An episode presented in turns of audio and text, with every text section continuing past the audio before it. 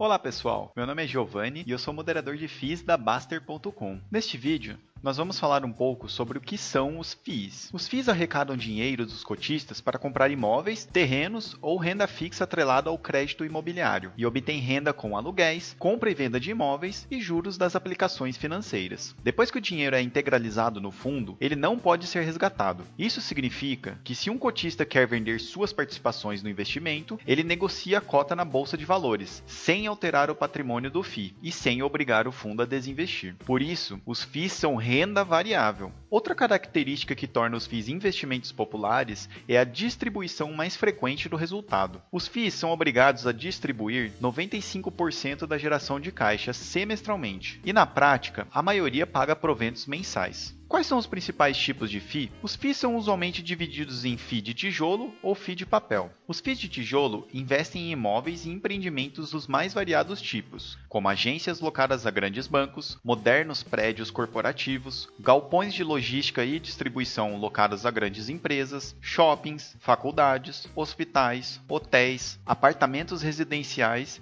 e até mesmo cemitérios. Já os fundos de papel investem em títulos, notoriamente os certificados de recebíveis imobiliários, CRIs, que são títulos emitidos com lastro em diversos empreendimentos imobiliários e seus aluguéis. Os CRIs são títulos com valor mínimo para aplicação elevado e normalmente não estão acessíveis ao pequeno investidor. Portanto, os FIIs são uma maneira prática de acessar esse mercado. Existem também os fundos de fundos, que investem em outros FIIs. Qual a diferença entre investir diretamente em imóveis ou investir em FIIs? Sendo proprietário de um imóvel, você participa de todas as decisões referentes a obras, reformas e melhorias, mesmo que tenha uma imobiliária por trás auxiliando. Você também participa das negociações dos preços de aluguel e condições para entrada e saída dos inquilinos. Nos FIIs, ao investir, você se torna dono do fundo, mas não do imóvel. Portanto, as decisões são compartilhadas com outros cotistas. Os FIIs possuem equipes de administradores e gestores com experiência no mercado, cuidando do portfólio e avaliando novas opções de investimento. São grandes players que conhecem mais do mercado como um todo e têm experiência em negociação, enquanto ao investir diretamente em um imóvel, você conhece apenas as condições da região. Os FIIs possibilitam uma maior diversificação em segmentos do setor imobiliário com um capital menor. A partir de 20 reais é possível se tornar cotista de diversos fundos. Até o momento, os aluguéis dos FIIs são isentos de imposto de renda para investidores pessoa física,